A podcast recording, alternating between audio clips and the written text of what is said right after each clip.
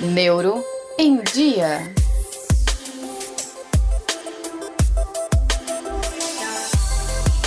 Olá, muito bem-vindos a mais um episódio do Neuro em Dia. Hoje a nossa conversa com o neurocirurgião Dr. Cláudio Fernandes Correia é sobre os distúrbios do movimento, ou melhor falando, as doenças ou síndromes que afetam a capacidade de movimentação natural do indivíduo. Para começar essa conversa, eu já chamo então o nosso especialista. Bem-vindo, Dr. Cláudio. Como vai? Tudo bem, Érica? E todos que estão nos ouvindo? Tudo ótimo. Vamos lá então, doutor. Para a gente começar aqui esclarecendo um pouquinho esse conceito desde o seu princípio, o que é um movimento involuntário? Né? Como é que ele se caracteriza diante ali das doenças que podem gerar os distúrbios do movimento? Bom, esse é um capítulo muito importante porque, de fato, pessoas que são portadores de movimentos involuntários, nós vamos ver que existem várias graduações para isso, eles podem ter assim uma limitação na qualidade de vida muito expressivo e uma dificuldade de convívio social por causa desses movimentos é muito presente. Então, é uma doença terrível e afeta aí você ter uma ideia, entre tantas outras doenças que eu vou citar, nós temos aqui no Brasil cerca de 200 mil pessoas com doença de Parkinson, que é portadora de movimento involuntário. Então tem aí vários diagnósticos de doenças que têm assim no seu bojo principal o movimento involuntário. Então nós temos o tremor essencial, que é a mais frequente dessas doenças todas, tem a doença de Parkinson, tem as distonias que são muito importantes, tem a Coreia de Sydenham e a Coreia de Huntington. Então, são essas doenças que conduzem aí no seu quadro clínico, não é só movimento involuntário, mas tem como uma das características mais importantes é o movimento involuntário. E quase todas elas são doenças assim incuráveis do ponto de vista terapêutico. Elas são mais prevalentes na terceira idade, elas têm uma, uma ocorrência. Eu sei que existem diferentes tipos né, de doenças, mas existe uma prevalência para as doenças que afetam os movimentos.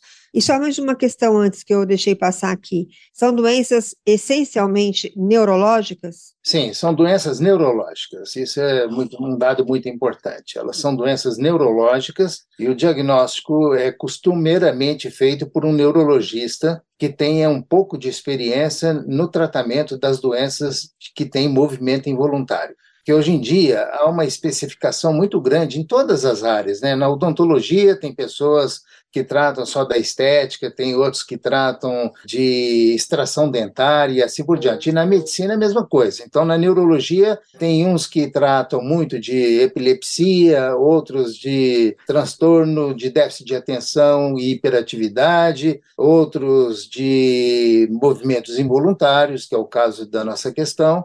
Então, isso é importante que o profissional tenha um pouco de conhecimento nessa área para fazer a hipótese diagnóstica de um distúrbio de movimento. Insistindo mais um pouquinho na questão da doença neurológica como raiz, e quando a gente fala então que um problema neurológico vai gerar um problema do movimento, porque existe uma disfunção, ou seja, que conecta de forma diferente, ou, ou, na verdade não tem uma conexão normal, uma via de condução normal de informação para este movimento, é isso? Então, a base que regula o controle dos movimentos é na estrutura que é o tronco cerebral, é na região do tronco cerebral e nos núcleos da base. Isso é uma estrutura cerebral que fica mais ou menos no centro do encéfalo. Então, se você olhar de frente para trás e da lateral para outra lateral, fica ali no centro. Muitas vezes, por exemplo, na Coreia de Sydenham, geralmente são pessoas que tiveram febre reumática. Então, o streptococcus ele causa lá uma alteração nesses núcleos da base, gerando um padrão de movimento involuntário. Na Coreia de Huntington, já é uma questão geneticamente determinada, é por um gene dominante, e então você tem uma causa específica genética provocadora. No caso da doença de Parkinson, você pode ter um conteúdo genético que favoreça o surgimento da doença de Parkinson, e você pode ter outras causas, como trauma de crânio, acidente vascular cerebral. O mesmo acontece na distonia. Você pode ter, nessa classificação de distonia, aquelas chamadas primárias, que começa antes de 21 anos de idade, e depois elas são geralmente genéticas. E depois você pode ter outras causas também traumáticas, acidente vascular cerebral, que podem, a partir dessa idade, desencadear, entre outros sintomas, a distonia, que são movimentos involuntários bem estereotipados, assim, né, bem incontroláveis. E você perguntou da idade que aparece, que surge. Então, na Coreia de Huntington, ela pode aparecer já desde a fase infantil. Na Coreia de Siderham também pode começar os, os, primeiros sintomas nessa fase precoce de vida. Já na doença de Parkinson, normalmente é a partir de 60, 65 anos de idade. Mas existe, por exemplo, 4 a 5% dos portadores da doença de Parkinson tem esse início da doença numa fase bem mais precoce, às vezes terceira, quarta décadas de vida. E o tremor essencial também é uma doença mais do idoso, geralmente aparece acima de 60, 65 anos de idade. É importante a gente colocar isso, né? Eu acho que dá para dividir bem, especialmente nas doenças genéticas, as doenças raras, que são doenças que são descobertas na infância e elas vão evoluindo no desenvolvimento dessa criança para alguns distúrbios do movimento. Acho que a paralisia cerebral também se encaixa neste contexto, não é isso? Então, a paralisia cerebral ela pode trazer entre sintomas algum distúrbio de movimento também. Pode acontecer, sim, de ter distúrbio do movimento nessa condição patológica. E do outro lado, nós temos as doenças neurodegenerativas, e como a própria doença de Parkinson, que o doutor colocou aí,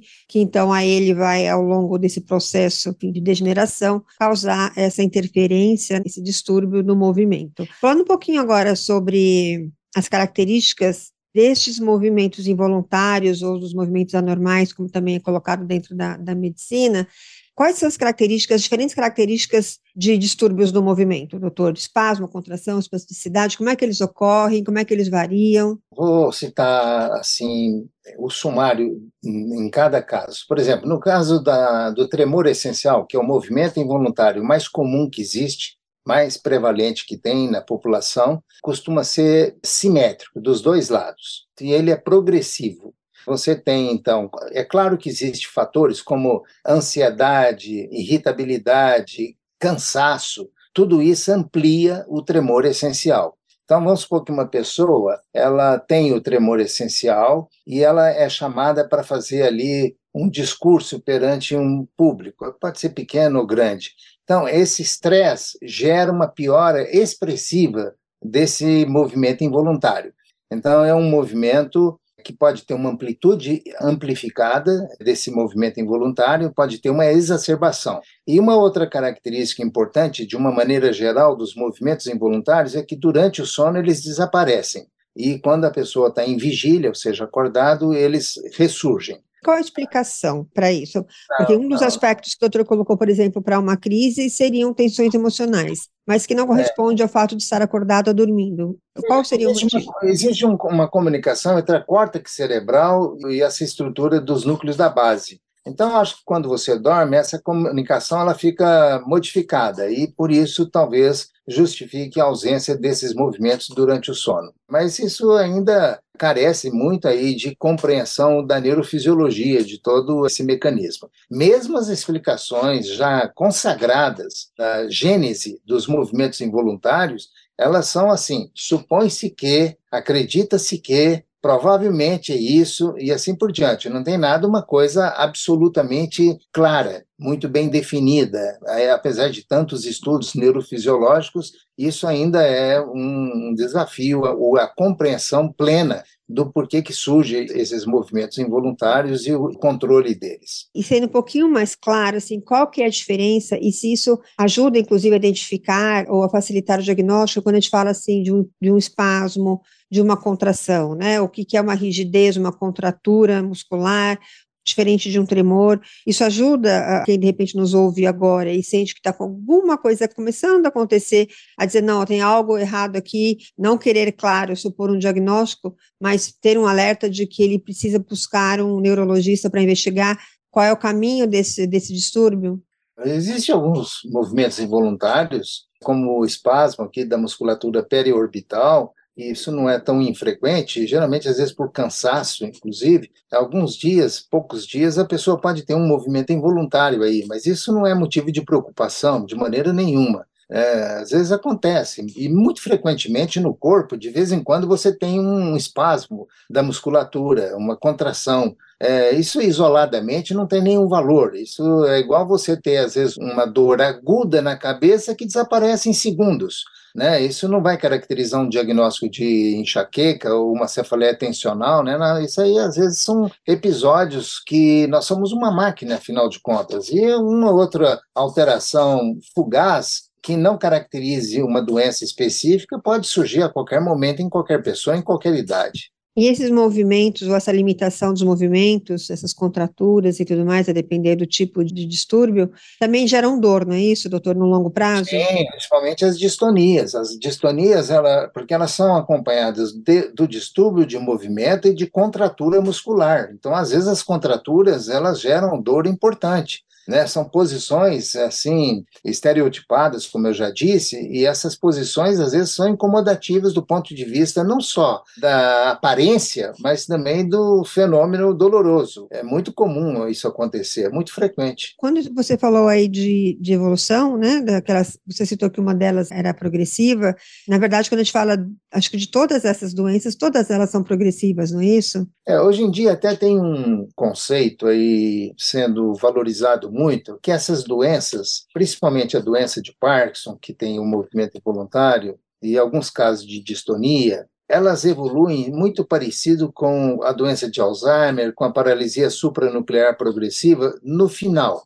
Porque a própria doença de Parkinson, lá na frente, vai ter também distúrbios cognitivos importantes. Então, parece que a única diferença básica entre elas é o início da doença. Enquanto que no Parkinson você começa a ter alterações motoras, como de movimento, de rigidez, você na doença de Alzheimer começa a ter primeiro distúrbios da memória. Há diferença nesse quesito. A paralisia supranuclear progressiva também tem sintomas muito parecidos com a doença de Alzheimer, só que é uma evolução extremamente muito mais rápida do que na doença de Alzheimer. Né? Enquanto que o Alzheimer, às vezes, eu estou falando de uma maneira geral, porque medicina não é ciência exata, não é matemática. Então, muitos com doença de Alzheimer vivem 10, 12 mais anos, até com a doença. E enquanto que nessa paralisia supranuclear progressiva, elas vivem muito menos tempo do que esse na doença de Parkinson. Mas os sintomas no início são muito parecidos entre um e outro.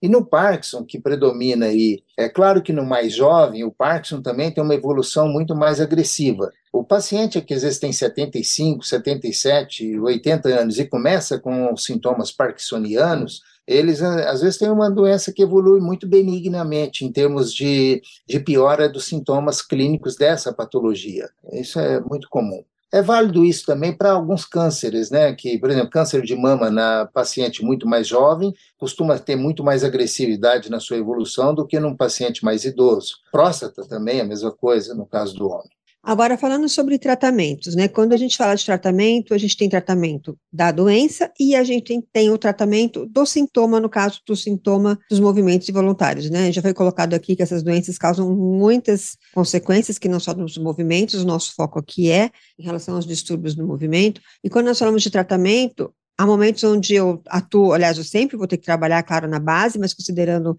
ainda a inviabilidade de cura. Mas basicamente a gente fala de contenção de sintomas, não é isso? Não agir na causa, mas agir na minimização dos efeitos, é isto? Então é isso aí. Você tem dois pilares importantes. Você não tem, é, no momento, porque a medicina também é uma ciência que pode modificar muito com o tempo alguns conceitos de que o que hoje não tem solução, amanhã pode ter solução. E isso é, pode olhar várias doenças do passado que não eram curáveis e algumas delas hoje são curáveis.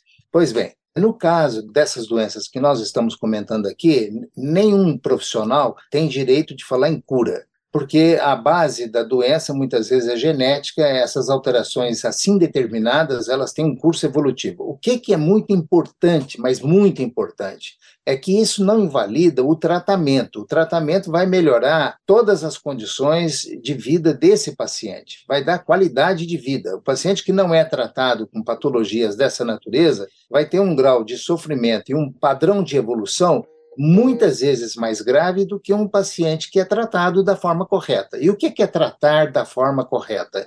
O tratamento ele é multiprofissional, ele envolve medicina física, que é muito importante, envolve fonoaudiologia, porque essa, toda a musculatura envolvida na deglutição e na fonação também pode estar comprometida. Então, o fonoaudiólogo é um profissional importantíssimo na condução do tratamento desses pacientes. E na parte neurológica, é, existem alguns medicamentos que algumas dessas doenças ele é bastante melhorado. Vou dar um exemplo.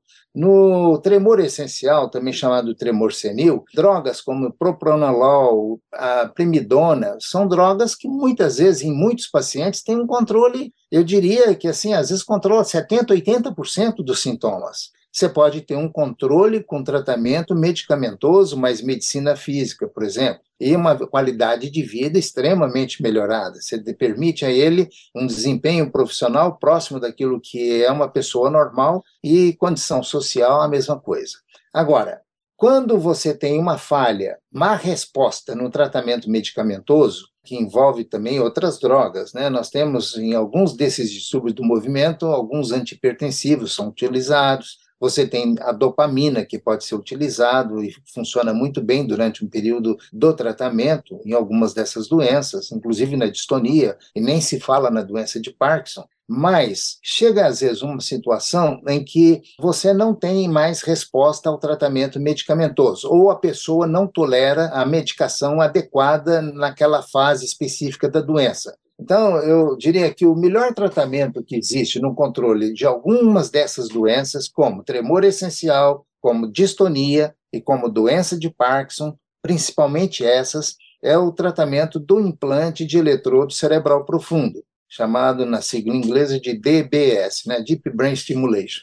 Esse tratamento ele é espetacular porque ele controla expressivamente, às vezes até 100%, do movimento involuntário e da rigidez provocada, por exemplo, na doença de Parkinson. Aquelas contraturas da distonia, o núcleo utilizado nesses casos é o globo pálido interno. No caso do Parkinson, é outro núcleo, mas a tecnologia para implante desses eletrodos é, são todas iguais. Usa um sistema de cálculos físicos e matemáticos, que a gente, na nossa área, chama de estereotáxico, né? E a gente consegue, através de estudos da neurofisiologia e através das imagens do paciente de tomografia e ressonância magnética do crânio, você consegue eh, locar o eletrodo na posição ideal, onde vai ter, é, já conhecido que essa é a região ideal, um controle desses sintomas clínicos importantes. Às vezes o paciente pode ser operado até acordado, e ele, durante a hora de estimular para saber se o alvo que foi colocado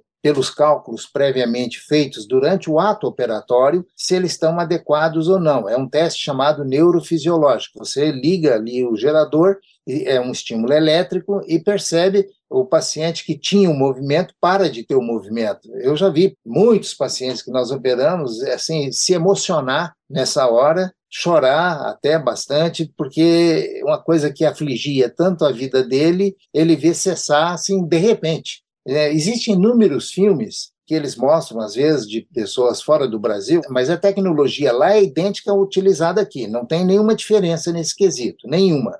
E os, as emoções são muito parecidas entre aqueles lá e os daqui também independente da classe social. Perfeito, até porque todo mundo sente dor igual, né? Independente de onde está, da cultura que esteja. E é só para a gente explicar um pouquinho, talvez um pouquinho mais para o leigo. Então, o DBS, né, ou a neuroestimulação, ele basicamente faz uma modulação por um estímulo elétrico naquela região que está se conectando de uma forma errada ali, levando um sinal errado para esse movimento então, ele meio que corrige isso por um estímulo que é alimentado, por, que é conduzido por esse eletrodo, correto? Correto. E lembrando, porque isso é muito importante, há uns 15 anos atrás, não era tão comum a cirurgia do implante de eletrodo, principalmente aqui no Brasil. Naquela época era feita uma lesão do núcleo que você está tratando. Você ia com um eletrodo, fazia uma lesão e tirava o eletrodo. Essa cirurgia do DBS, ela não lesa absolutamente nada em termos neurológicos. Então, se um dia, vamos supor que daqui cinco anos,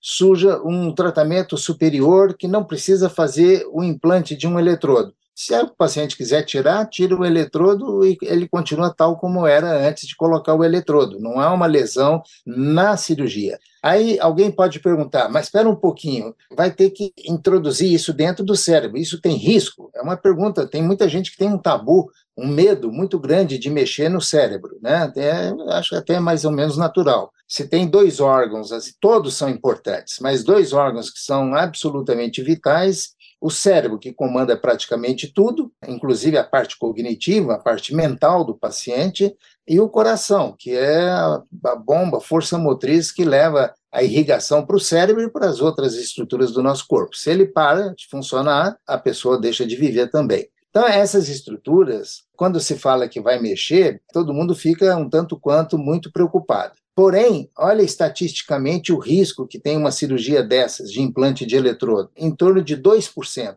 E qual é o risco? Que esses 2%, o que, que é isso? É a hora que estiver introduzindo o eletrodo, às vezes passar por um vaso e fazer o vaso sangrar. É ter uma infecção no lugar da, da onde foi feita a cirurgia. São coisas assim é, pertinentes a qualquer cirurgia né, da infecção. Existem antibióticos que são dados profilaticamente para evitar essa infecção. Pelo menos durante dois a três dias o paciente toma isso e depois vai para casa e tem um curso assim, não, não precisa ir para uma UTI, ele no mesmo dia ele pode levantar, andar, ir no banheiro. Então é uma cirurgia muito tranquila de ser realizada. Claro que tem uma tecnologia sofisticada. A gente opera com a presença de um físico na sala cirúrgica, porque ele é que vai fazer a fusão. Isso aí já é uma, detalhes demais do que eu estou falando, mas faz a fusão do atlas de neurofisiologia mais as imagens do paciente dando as coordenadas de onde o eletrodo vai ser colocado. Então, tem um aparelho, como eu já disse, chama estereotáxico,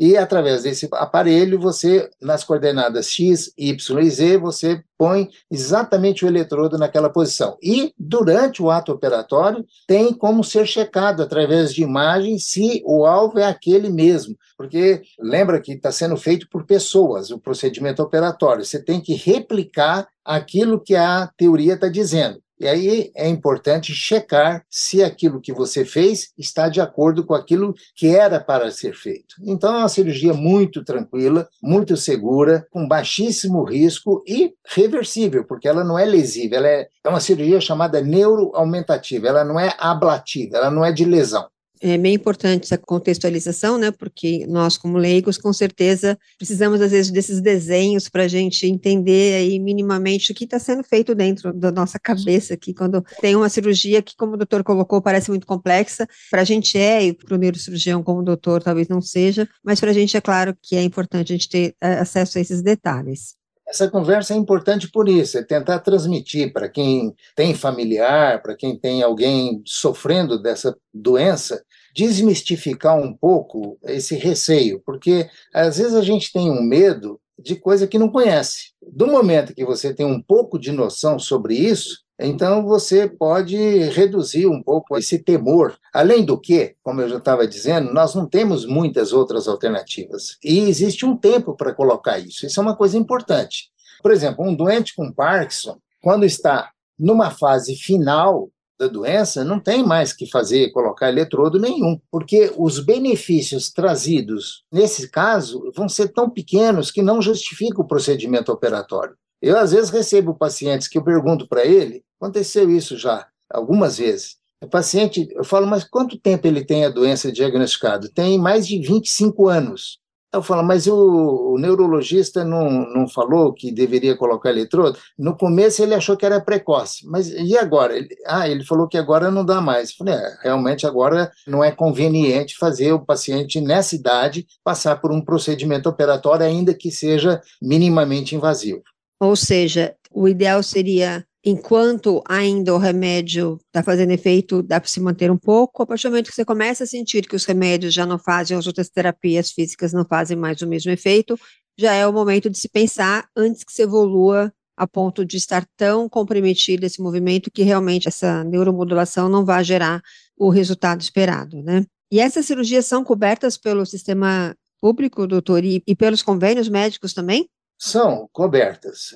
Isso está na, na, legislação brasileira, a ANS e os convênios não costumam ter implicância sobre autorização para implante desses eletrodos. Aqui no Brasil tem três empresas fornecedoras, todas elas de excelente qualidade. Os eletrodos são os mesmos utilizados na Europa, nos Estados Unidos e na, na Ásia, não tem nenhuma diferença. É, assim, aqui, por exemplo, um carro que chega aqui geralmente tem uma tecnologia menor do que, por exemplo, é lançado na Europa e na Ásia. É, mas esse eletrodo não, é a mesma tecnologia. O que tem de top, de mais importante, é isso aqui. É feito da mesma forma. Os resultados, portanto, são similares é, em termos. É claro, depende da experiência do profissional também, da equipe que está fazendo isso. Isso é importante em qualquer área da medicina, né? Com certeza, sempre. Foi muito importante, né, esse esclarecimento, até porque mesmo que o convênio venha a causar algum questionamento, isso pode ser esclarecido né, via laudos médicos e, e, o, e, o, procedimento estando no rol da ANS, eles têm que cobrir desde que a educação, né, para aquele paciente em particular, seja pertinente. Então, é, acho que é importante para que o paciente também busque os seus direitos. Sobre os hospitais públicos, né? Você perguntou sim. disso. Na teoria, sim. Por exemplo, o Hospital das Clínicas da Universidade de São Paulo implanta com rotina esses eletrodos. Algum tempo atrás, Escola Paulista, Hospital São Paulo, da Escola Paulista de Medicina, também fazia isso. Eu acho que teve um período que não estava fazendo, eu não sei se voltou a fazer, mas não são todos os hospitais públicos que têm equipe disponível e que têm no seu rol de procedimentos a, o, o implante de eletrodo cerebral profundo. Além do que, a demanda é muito grande para dar vazão a esses pacientes portadores dessa doença. Né? Lembra que eu falei no caso do Parkinson, 200 mil brasileiros portadores dessa doença, é bastante grande. Sim, e se for somar aos outros distúrbios, como a distonia, né, que o doutor colocou aí, todas as outras doenças, o tremor essencial e tudo mais, nós temos realmente um público muito grande acometido de distúrbios do movimento e que vão se beneficiar, né, desse, desse conteúdo, desse tratamento que nós colocamos aqui.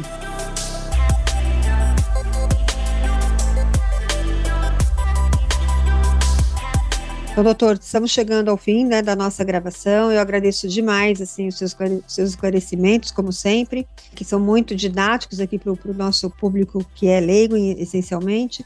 E agradeço seu tempo e então, sua disposição de estar conosco em mais um episódio aqui do Neurindia.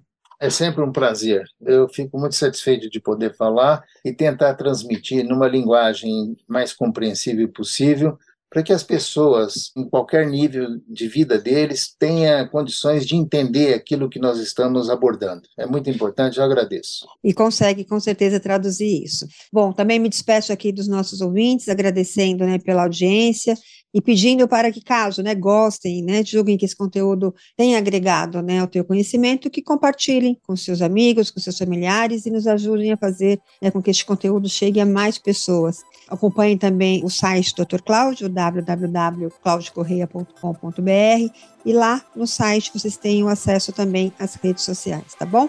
Fiquem com a gente e até o próximo episódio. Tchau, tchau. Neuro em Dia.